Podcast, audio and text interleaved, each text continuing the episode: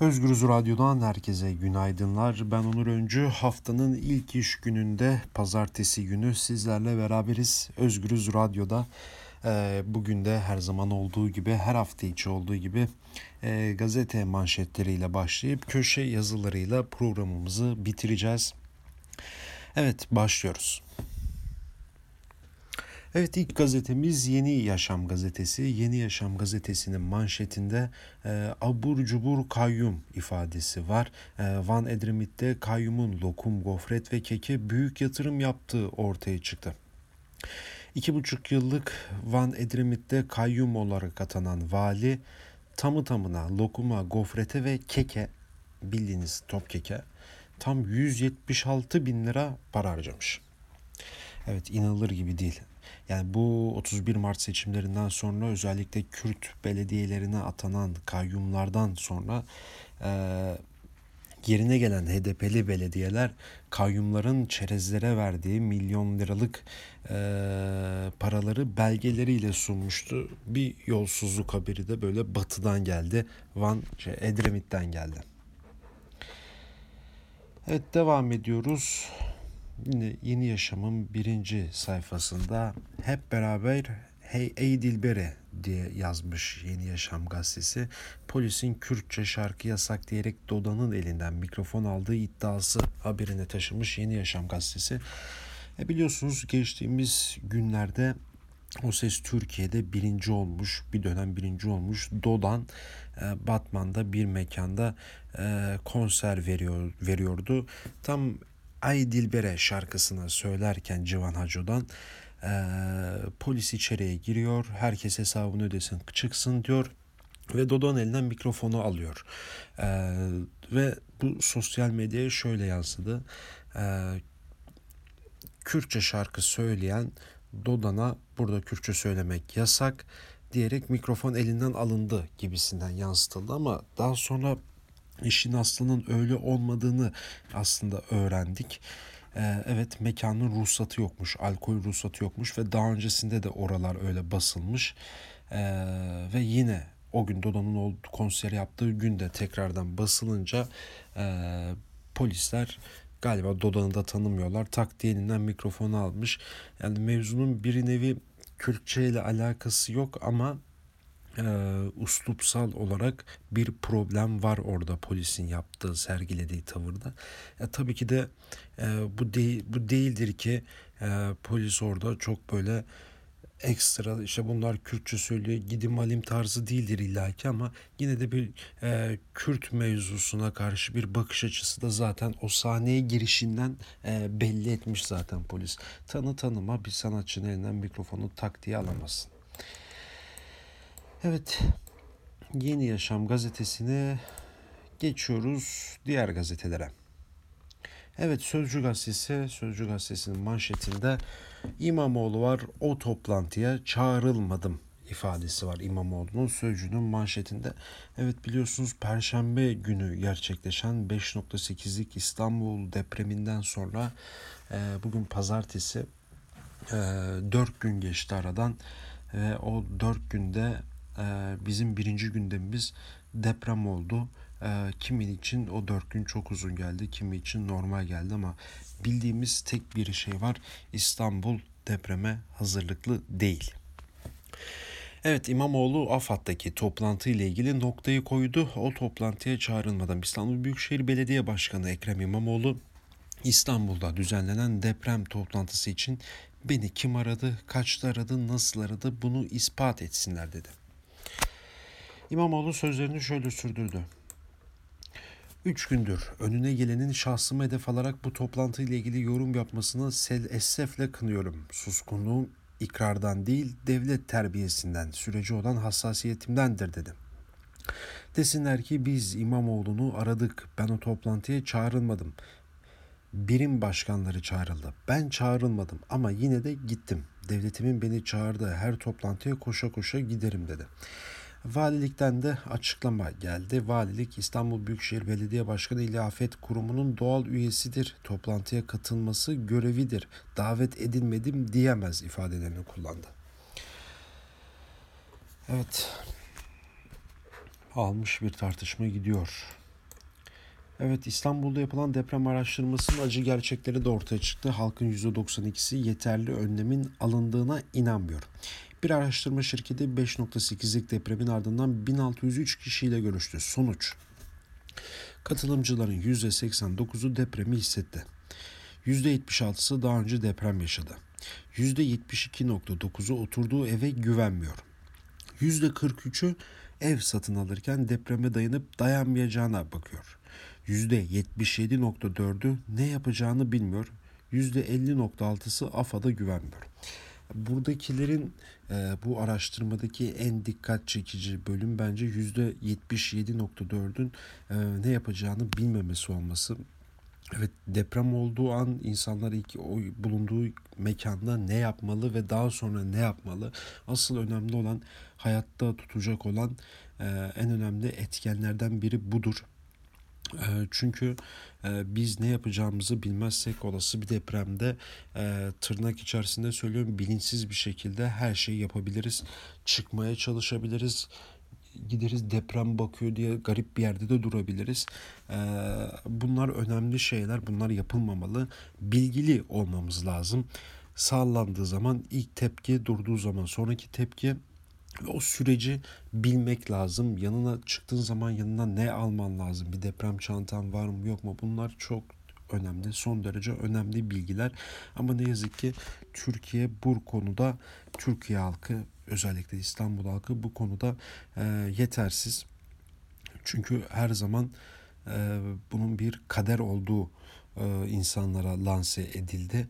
E, insanlar da artık kaderime ne geliyorsa razıyım gibisinden biraz takıntı duruyor. Takılarak duruyor.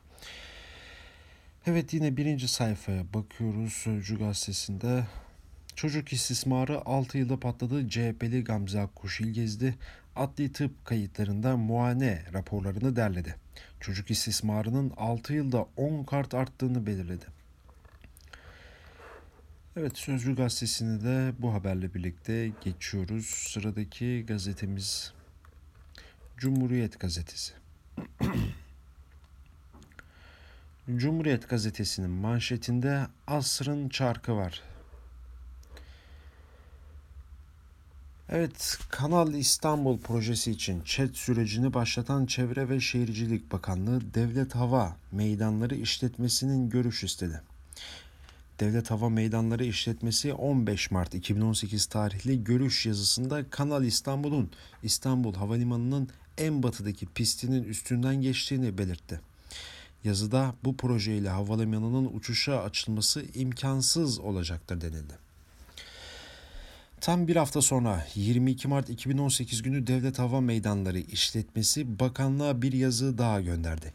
İlk yazıda görüşlerini sehven yazıldığı ifade edildi. 27 Mart 2018'de bakanlığa yeni bir görüş yazısı yazan Devlet Hava Meydanları işletmesi bu kez sadece kanal aydınlatılmasının uçaklara yanıl uçakları yanılgıya düşüreceği bir sistemin kullanılmaması gerektiğini vurgulayarak yetiniliyor. Evet bu Kanal İstanbul projesi bir bitmedi gitti aslında. bir önceki haberimizde mesela deprem manşeti vardı Sözcü gazetesinde. bu İstanbul en kırılgan, en sıkıntılı fay hatlarının birinin üstünde. Daha doğrusu o fay hattının geçtiği bölgede Silivri, Beylikdüzü, Avcılar, Küçükçekmece, Büyükçekmece, Bakırköy, Florya, e, daha kıyı şeridinde işte Fatih, Eminönü, e, Kadıköy'ün bir kısmı, e, Kartal, Pendik, Düzce, Gebze'ye kadar giden bir kısım bu fay hattı. Aslında İstanbul depreminin, Büyük İstanbul depreminin beklediği fay hattından biri. Şimdi Kanal İstanbul yapılacaksa İstanbul gibi deprem bölgesinde olan ve özellikle de bu bahsettiğim fay hattının bir kenarından geçecek olan bu proje İstanbul'u yıkıma götürür. Yani bunu Cumhuriyet Halk Partili Belediye Başkanı İmamoğlu da söyledi. İl Başkanı Canan Kaftancıoğlu da söyledi. Bu ülkenin sol demokrat, sosyalist aydınları da, entelektüelleri de hep bunu söyledi. Deprem uzmanları bile bunu söyledi. Bakın chat süreci başlatmışlar. Devlet Hava ve Meydanları işletmesi bunu depremden belki de yaklaşmamış ama ya senin kurdun demiş havalimanı bunun bir pisti buradan geçiyor. O zaman havalimanını uçuşa imkansız hale getirmen lazım. Problemli bir şey. Kaldı ki havalimanı zaten bir bataklığın üstüne kuruldu. En büyük sıkıntısı bu. Yani orası garanti bir yer değil. Büyük bir problem. Daha sonra da bu sehven yazıldı diye e, daha böyle yumuşatmışlar. Ya aslında ışıklar olmasa da daha iyi olur demiş devlet hava ve meydan işletmesi. E, velhasıl bu proje e, batık bir projedir. İstanbul'u rant uğruna batıracaklar. Yani gördüğümüz bu. Çünkü yarın bir adacık şeklinde oluşacak o. İstanbul'u batıracaklar. Başka bir açıklaması yok bunun. Evet devam ediyoruz. Yardım sıkıntılı Hacı Bektaş anma törenlerine Kültür Bakanlığı tarafından ve verilen mali destek kesildi. Bakanlıktan gönderilen yazıda 55 yıldır düzenli olarak yapılan yardımın halk bakan kararıyla uygun görülmediği belirtildi. Nevşehir'de yardım sözü veren Bakan Ersoy'un kararına Türkiye Büyük Millet Meclisi gündemine taşıyan Nevşehir Milletvekili Faruk Sarı Aslan kararın siyasi, ideolojik ve mezhepsel nedenlerden olup olmadığını sordu. Evet ben hemen söyleyeyim. Cumhuriyet Halk Partisi milletvekili e, kararın siyasi olup olmadığını, mezhepsel ve ideolojik olup olmadığını sormuş.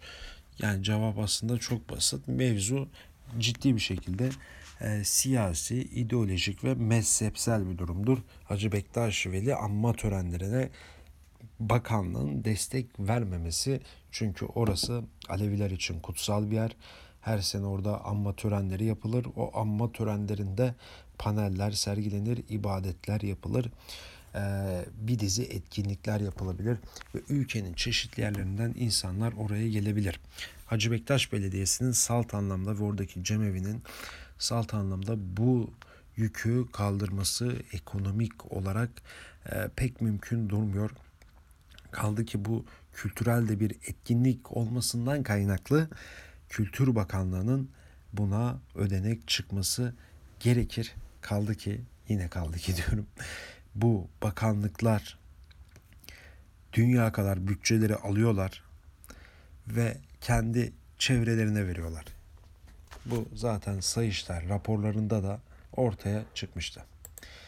Evet Cumhuriyet Gazetesi'ni de geçiyoruz. Biraz uzun kaldık bu iki gazetede ama çok önemli kritik konulardı çünkü. Ee, Evrensel Gazetesi'ne geçeceğiz. Evrensel'in manşetinde iş kurulu işçilere katmerli sömürü diyor. İşbaşı eğitimi adı altında İşkur tarafından fabrikalara gönderilen işçiler patronlar tarafından işsizlik korkusuyla en ağır koşullara maruz bırakılıyor. İşçinin ücret ve sigortası ise işsizlik sigortası fonundan karşılanıyor. Krizle birlikte fabrikalarda iş kurulu işçi sayısı arttı. Böylece patronlar sigorta primi ve ücret ödemeden işçi çalıştırıyor. İşçi bir ay içinde işten ayrılabilir ama bu kez de bir yıl boyunca iş kur üzerinden iş de verilmiyor. Ankara'da bir kablo fabrikasında görüştüğümüz işçiler işsiz kalmamak için iki kat fazla çalıştır çalıştırmaya ses çıkaramadıklarını da söyledi diyor. Evet evrensel yine e, emek ve ekonomi anlamında e, bir sorunu manşetten dile getirmiş. Yine çok önemli bir haber ve önemli bir manşet. E, yani kriz var, fatura ağır bir şekilde ödeniyor, işsizlik had safhaya ulaşmış, son yılların en yüksek seviyesine çıkmış. E, gerek genç nüfus olsun, gerek normal işçi sayısı olsun veriler bu yönde. E, ve insanlar doğal olarak iş kura gidiyor, patronun işine geliyor, daha ağır çalıştırıyor, daha sert çalıştırıyor. Ee, ve şu da çok kritik bir ayrıntı ben de bunu bilmiyordum şimdi öğrendim haberden yani iş kurda vasıtasıyla bir şey gidip evet ağır geldi çıktığın zaman bir yıl boyunca iş kurdan yararlanamamak e, patronların avantajı olan bir şey e, işçinin ise büyük dezavantajı çünkü zaten burada belirtiyor e, patronlar sigorta primi ve ücret ödemeden işçi çalıştırıyor. Çünkü bunu işkur sağladığı için e, ciddi bir problem. Evrensel bugün bunun manşetine taşımış. Evet Evrensel Gazetesi'ne bakıyoruz. Yine e, İmamoğlu var. Deprem toplantısına çağrılmadım haberi. Sözcü Gazetesi'nin manşetinde de bu vardı. Detaylı bir şekilde e, inceledik bunu.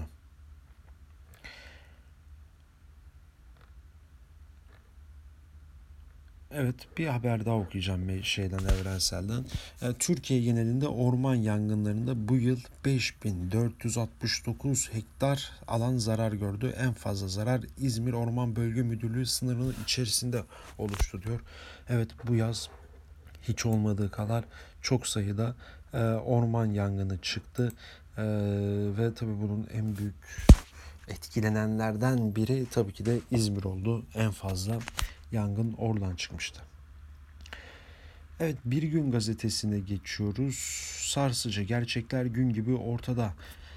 İstanbul'da yapılan bir araştırmaya göre deprem için yeterli önlem alınmadığı düşünenlerin oranı yüzde sadece 8. Yurttaşların yüzde 83'ü daha yıkıcı bir deprem olacağı görüşünde. Evet bir günde e, depremi manşetine taşımış. E, bir kamuoyu araştırması aslında Sözcü'de de biz bunu detaylı bir şekilde okuduk. Bir günde bunu bugün e, manşetine taşıyarak durum hakkında onlar da bu tarz bilgiler verdiler. Evet Bir Gün Gazetesi'nde bakıyoruz başka. Ee, yine İmamoğlu var. AFAD toplantısına çağrılmadığı haberi Bir Gün Gazetesi'nden. Evet Karar Gazetesi'ne geçiyoruz. Kararın birinci sayfadaki manşeti güven fayında büyük kırılma diyor. Yine o e, araştırmayı öne çıkarmış. Bir hemen spottan bir de bir okuyalım.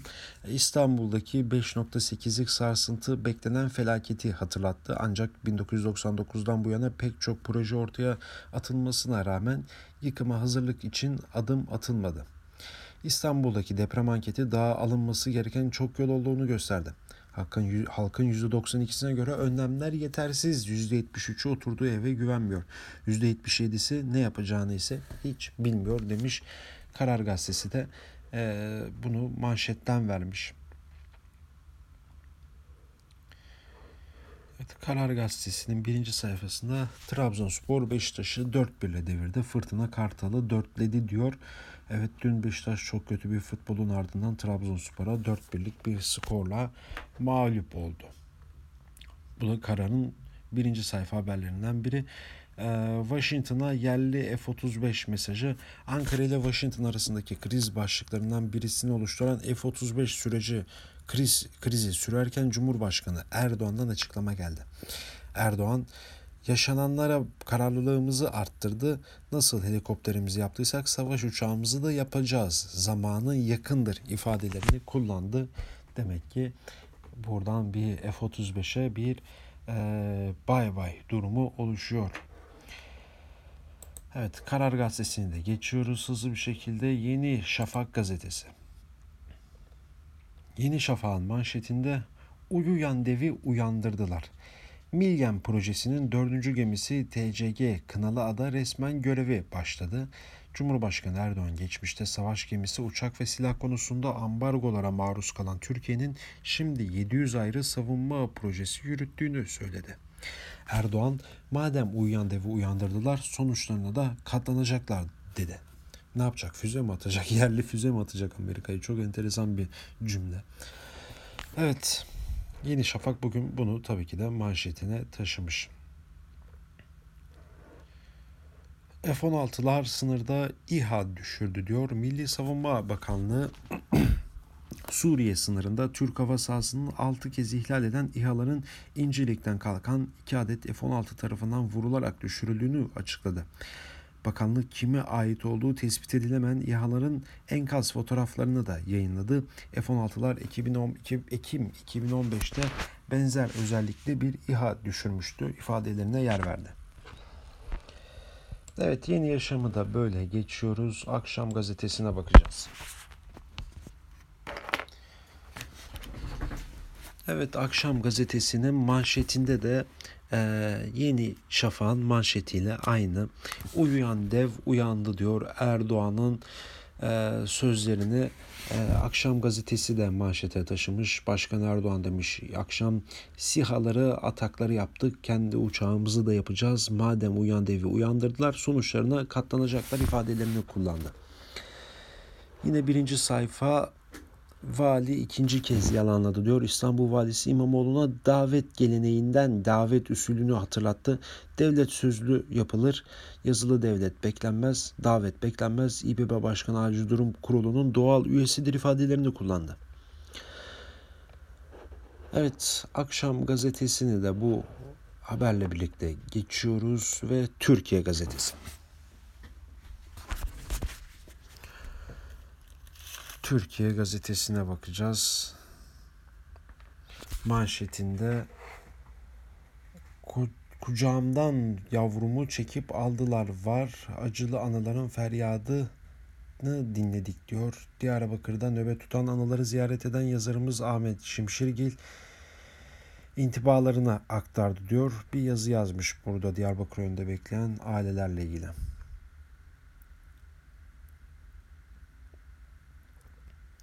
Evet birinci sayfaya baktığımız zaman cesaretimiz Erdoğan'dan geliyor. KKTC Başbakanı ile dobra dobra. Evet Kuzey Kıbrıs Türk Cumhuriyeti Başkanı Tataroğlu Tatarım herkese kafa tutarım ifadelerini kullandı. Galiba bu Erdoğan'la yakınlaşan herkese bir mahalle Kasımpaşalığı oluyor herhalde yanlış anlamadıysam. Evet Türkiye gazetesini de geçiyoruz böylece. Sıradaki gazetemiz Star gazetesi. Star'ın da manşeti akşam ve diğerleriyle olduğu gibi Yeni Şafak'la olduğu gibi uyan devi uyandırdılar var. E, detayına girmeyeceğim çünkü bir önceki haberlerde zaten bunu verdik. Yine birinci sayfa haberi e, Diyarbakır'daki haleleri vermiş. E, Evet, bununla birlikte gazete manşetlerini kapatıyoruz. Ee, köşe yazılarına geçeceğiz. Ee, bakacağız bakalım hangi köşe yazısı neler yazmış.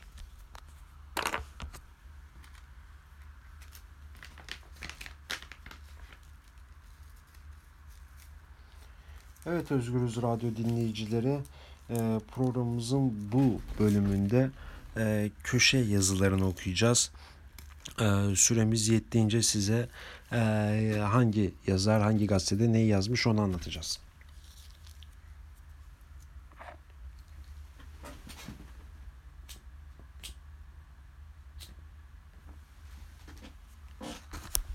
Sözcü gazetesiyle başlayacağız programa. Deniz Zeyrek. Deniz Zeyrek'in yazısı İmamoğlu işin aslını anlattı başlığı var. 26 Eylül 2019 günü yaşanan deprem yüreğimizi ağzımıza getirdi. Büyük geçmiş olsun.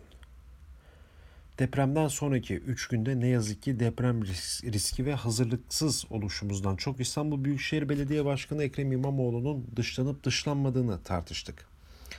Ben de İmamoğlu'nun yok sayıldığını yazanlardan biriyim. Yazdığımın arkasında duruyorum. Nedenini anlatayım. Deprem 14 sularında oldu. Yıkım yaratacak büyüklükte bir deprem olmamasına rağmen panik yaşanması yetmişti. 1999 depremindeki iletişim sorunları tam 20 yıl sonra yeniden karşımıza çıktı. İletişim şirketleri çuvallamıştı. Sağlıklı bilgi için İstanbul'dan gele- gelecek haberleri bakıyorduk. Cumhurbaşkanı Yardımcısı Fuat Oktay AFAD'da İmamoğlu AKOM'da gelişmeleri takip ediyordu. Olur olmaz herkes canlı yayındaydı ama İmamoğlu'nun basın toplantısını ancak sosyal medyadan ya, ya da 1-2 TV kanalından duyabildik. Ana akım medya deprem gibi ulusal bir mesele olmasına karşın İmamoğlu'nu görmezden geliyordu. Cumhurbaşkanı Tayyip Erdoğan Atatürk Havalimanı'nda basın toplantısı yaptığında depremin üzerinden henüz bir buçuk saat geçmişti. Erdoğan şöyle diyordu. Cumhurbaşkanı Yardımcımız Fuat Oktay Başkanlığında Afet ve Acil Durum Merkezimizin faaliyete geçmiştir. Başta İstanbul Valimiz olmak üzere İl Jandarma Komutanımız olarak ilgili mercileri bugün ve yarın burada devam ettirecektir. Erdoğan alay komutanını bile saymış. 15 milyonu seçilmiş belediye başkanını saymamıştır. O ana kadar yaşanan gelişmeleri ve Erdoğan'ın bu açıklamasını duyunca İmamoğlu'nu aradım. 16.20 gibi yani depremden 2 saat 20 dakika sonra devletle herhangi bir irtibatı ol, olmadığını öğrendim. 16.29'da Twitter'dan şu mesajı paylaştım. Devlet İstanbul'da Ekrem İmamoğlu'nu yok sayarak kriz yaratmaya çalışıyor. Depremde bari vazgeçseler bu kutuplaştırmadan. çağrıldı çağrılmadı tartışmasına girmemiş sadece yapılanın seçilmiş belediye başkanını yok saymak anlamına geldiğini ifade etmiştim. Bu mesajdan saatler sonra 21.58'de Fuat Oktay'ın danışmanı Ali Genç mesaj göndererek İmamoğlu'nun İstanbul Afet Kriz Yönetim Merkezi'ndeki toplantıya davet edildiğini ve basın toplantısında Sayın Oktay'ın yanında olduğu bildirildi. Doğrusu gecikmeli de olsa olanlarla aynı karede gördüğüme çok sevindim demiş Deniz Zeyrek Sözcü Gazetesi'ndeki bugünkü köşe yazısında. Evet Sözcü Gazetesi'ni geçiyoruz. Sıradaki e, köşe yazımız Fehmi Koru.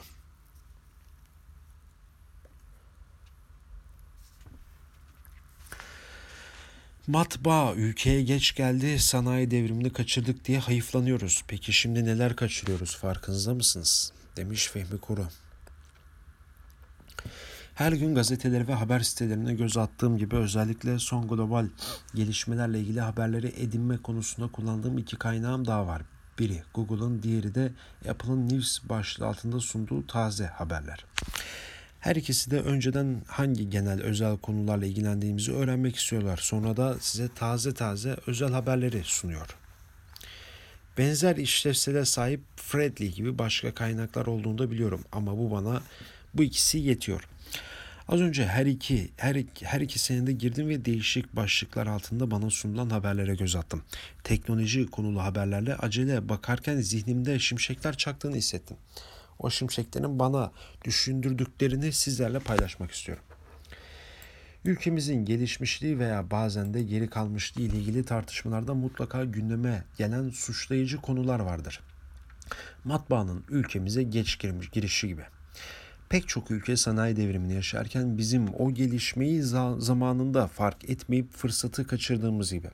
Hatta muhabbet biraz daha geri gerilere gittiğinde Batı Rönesans ve Reform ile tanıştığı sırada bu yeni dönemin onlara neler kazandırdığını tam fark edemediğimiz gibi. Fırsatlar kaçıran insanlar olduğumuzu olduğumuza kuşku yok. Aslında bakarsanız Batı'nın Rönesans ile tanışmasında en büyük paylardan biri bizim uygarlığımızdır. Akıl çağına doğru yol almanın önünü açan büyük dönüşümde unutulmaya ve dolayısıyla kaybolmaya başlamış olan eski Yunan filozoflarının eserlerinin gün ışığına çıkması büyük rol oynamıştır.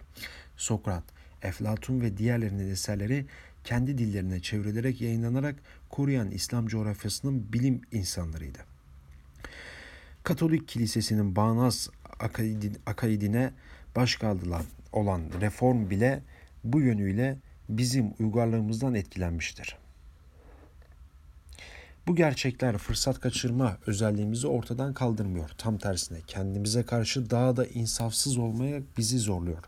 Batı ortaçağ karanlığında kıvranırken uygarlık örnekleri verebilen, ilmi nereden bulursa alıp her türlü düşünceyi ne kadar aykırı olursa olsun tartışabilen bir aydınlığın temsilcileri nasıl oldu da geriden gelenlerin çok arkasına düşebildi. Esas üzerine düşünmesi şart olan bugünkü durumumuz. Dünya günümüzde pek çok alanda köklü değişiklikler yaşıyor. Sanayi devrimi artık gerilerde kaldı. Birçok ülke sanayi 4.0 adı verilen yepyeni bir dönemle merhaba demiş bulunuyor. Bu dönem en önemli özelliği üretim pazı gücünde olan insanın minimuma indirecek olmasıdır demiş Fehmi Koru bugünkü köşe yazısında e, bu soruna değinmiş.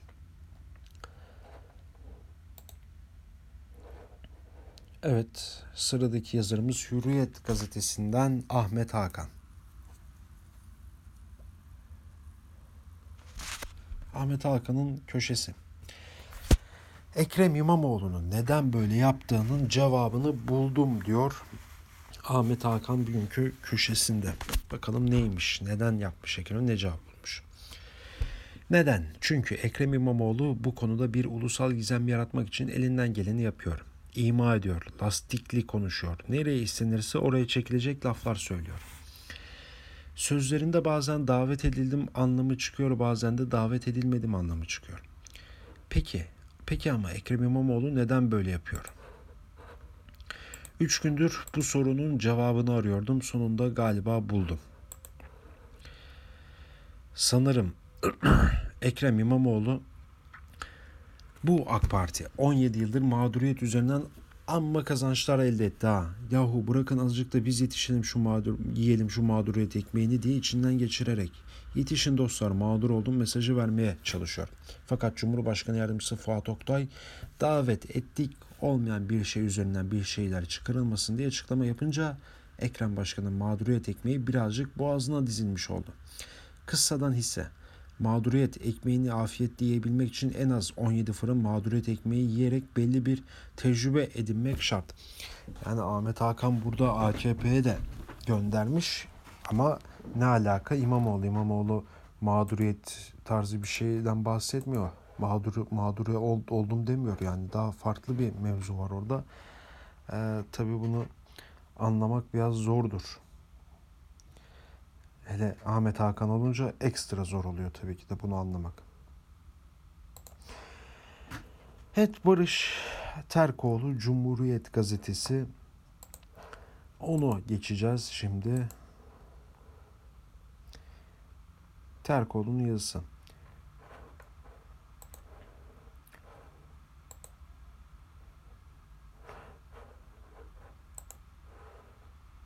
Erdoğan mı, devlet mi hasta? İnsülin hormonu midenin arkasındaki pankreastan sağlanıyor. Yediğimiz besinler sindirim, sindirimi parçalıyor, şeker moleküllerine dönüşüyor. Vücut denilen ülkenin yazılı emri gibi insülin ile kandaki şeker hücrelerimiz giriyor. Hücrelerimize giriyor. Normalden az salgılanırsa kan şekeri yükseliyor, çok salgılanırsa düşüyor. Şeker hastalığı diyoruz. İnsanın en küçük parçacı, parçasıyla bütünü arasında bozulmaya yine insülin tedavi ediyor. Geçen hafta Erdoğan ABD'deydi. Gitmeden önce havalimanında basın toplantısı yaptı. Tam televizyonun sesini kısıyorum ki birden sesi duydum. Fox Haber muhabiri diye başladı. Çok makul. Hatta Erdoğan'ın olan biteni açıklamasına yardımcı olacak bir soru sordu. Arifiye'deki tank palet fabrikasını konuşmaya devam ediyoruz, ediliyor. Kılıçdaroğlu'nun gizli kararname çıkarıldı diye bir iddiası var. Hem bu iddiayı hem de bu gelişmeleri son noktayı size sormak isterim. Muhabir yorum yapmamış, Kılıçdaroğlu'nun iddiasını aktarmış. Erdoğan'ın birbirine kenetlenmiş elinin baş parmağıyla geri oynamaya başladı. Derin nefes aldı. Bakın size çok açık bir şey söyleyeceğim dedi. Tam o sırada yanımdaki arkadaşım şeker diye bağırdı.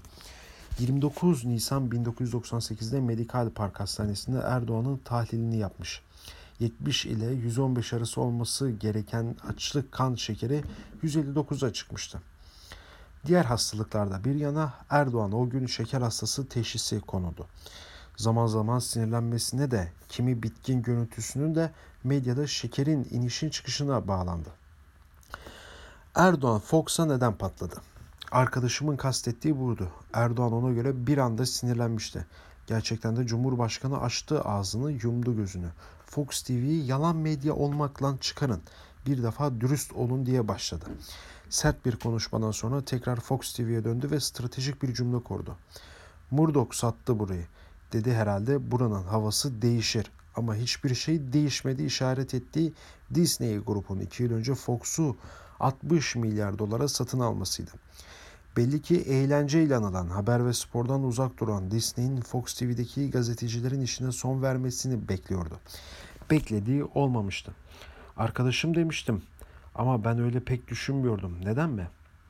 Cumhurbaşkanı toplantılara her gazeteci toplantılarına her gazeteci katılamıyor. Akreditasyon gerekiyor. Fox TV muhabiri neyse ki bu toplantıları izleyebiliyor. Peki her katılan istediği soruyu sorabiliyor mu? Tabii ki hayır. Toplantıdan yeteri kadar süre önce sorular yazılı olarak Cumhurbaşkanı İletişim Başkanlığı temsilcisine iletiliyor. Kim zaman şu da soru sor, sorsalar diye araya karışıyor. Seçim yapan Cumhurbaşkanlığı kimsi, kimlerin soracağını belirliyor. Beklenen sorularla basın toplantısı gerçekleşiyor. Erdoğan da hazırlıklı olduğu sorularda fevri olmayan yanıtlar veriyor. Kısacası ortada şekerlik durum yok. Cumhurbaşkanı pek de soru sormasına müsaade edilmeyen Fox TV muhabiri bu kez izin verildi. Cumhurbaşkanı şekersiz yanıtını verdi. Tam da ABD'ye giderken merkezi ABD'de bulunan yakın zamanda eş değiştirmiş bir kanalın muhabirini fırçaladı. Değişmeyen havadan şikayet etti. ABD'de Fox'un yeni sahibiyle havalar meselesi konuşuldu mu? Şimdi bilmiyoruz ama Erdoğan çok stratejik bir adım atıyor. Yazılı sorular ona yardımcı oluyor diyor Barış Terkoğlu bugünkü yazısında. Evet devam ediyoruz. Sıradaki köşe yazımızda.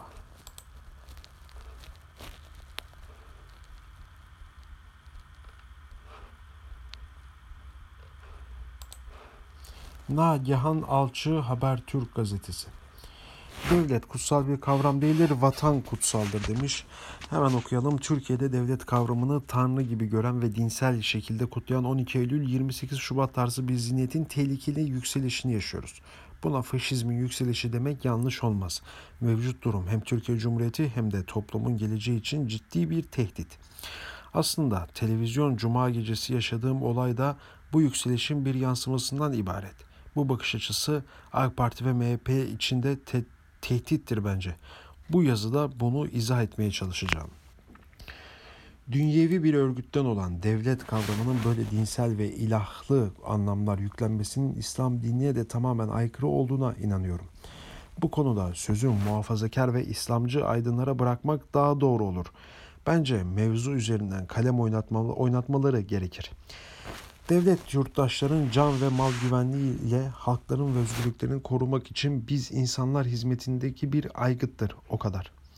Ne devlet kutsaldır ne de devlet görevlileri. Bilakis güç ve yetkilerin kısıtlanmazsa devlet o vatanda yaşayan yurttaşlar için bir canavar haline gelebilir. Devlet olgusunun doğası zalimleşmeye çok yatkındır. Dünya tarihinde yüzlerce böyle ceberut devlet örneği var. Sonları da hep kötü bitmiştir. O yüzden sürekli devletin güç ve yetkilerinin sınırlandırılmasını sınırlandırılması diyorum. En iyi devlet en küçük devlettir. Sınırlı devlet rejimine ihtiyacımız var. Bir ülkede bir ülkede devlet kapsam olarak büyüdükçe özgürlük ve adalet de o oranda küçülür. Biz Türkler insanlık tarihinde sözülen bu sözü, süzülen bu hakikati hakikati kavrayamazsak bu coğrafyada huzur içinde yaşayamayız. Eğer bu bağlamda kutsal bir kavram aranıyorsa o kavram dev devlet değil vatan kavramıdır. Vatan kutsaldır ama devlet değil diyor Nagihan Alçı bugünkü köşe yazısında. Evet son olarak Cem Küçük Türkiye Gazetesi ona da bakıyoruz sonra programımızı kapatıyoruz. Yurt dışındaki FETÖ'cüler iyice çığırından çıktılar. Türk devleti, Türk devletini ele geçirmek için her şey yapan ve 15 Temmuz'un mimarı FETÖ'cüler ne yapacaklarını bilemiyorlar. Hala bir gün geri dönüp kendilerinin devlette yer bulabileceklerini düşünüyorlar. İktidar değişsin veya değişmesin artık FETÖ'cülere bir bu devlette yer yok. FETÖ'cüyle bundan sonra işbirliği yapacak herhangi bir parti de bu yapı, bu yapı mutlaka yargılanır. Bir gün hukuk döndüğünde siz görürsünüz manasına gelen yazılar yazıp yorumlar yapılıyor. Belli ki eski kumpaslar hatırlanıyor. Hala birileri operasyon çekeceğini düşünüyor. O dev o devir geçti. FETÖ'cüler Türkiye'ye döndüklerinde yerleri cezaevidir. Devleti çökertmek için giriştik, giriştikleri bu kavgayı kaybettiler ve Türk devleti FETÖ'ye ihanetin bedelini sordu. Hala sormaya devam ediyor. Kendinizi devlet sandınız ama gerçek devlet size büyük harfle devletin kim olduğunu hatırlattı. Evet Cem Küçük bugünkü yazısında e, bu duruma değinmiş. E, yine sert bir dil, tehditvari bir dil kullanmış. Evet biz de bu yazıyla birlikte e, günün manşetlerini ve köşe yazıları programımızın sonuna geldik. Ee, yarın yine aynı saatte sizlere konuk olacağız. Ee, bugün ise gelişmeler saat başı haber bültenleriyle de devam edecek. Özgürüz Radyo'da kalmaya devam edin. Herkese mutlu bir gün diliyorum.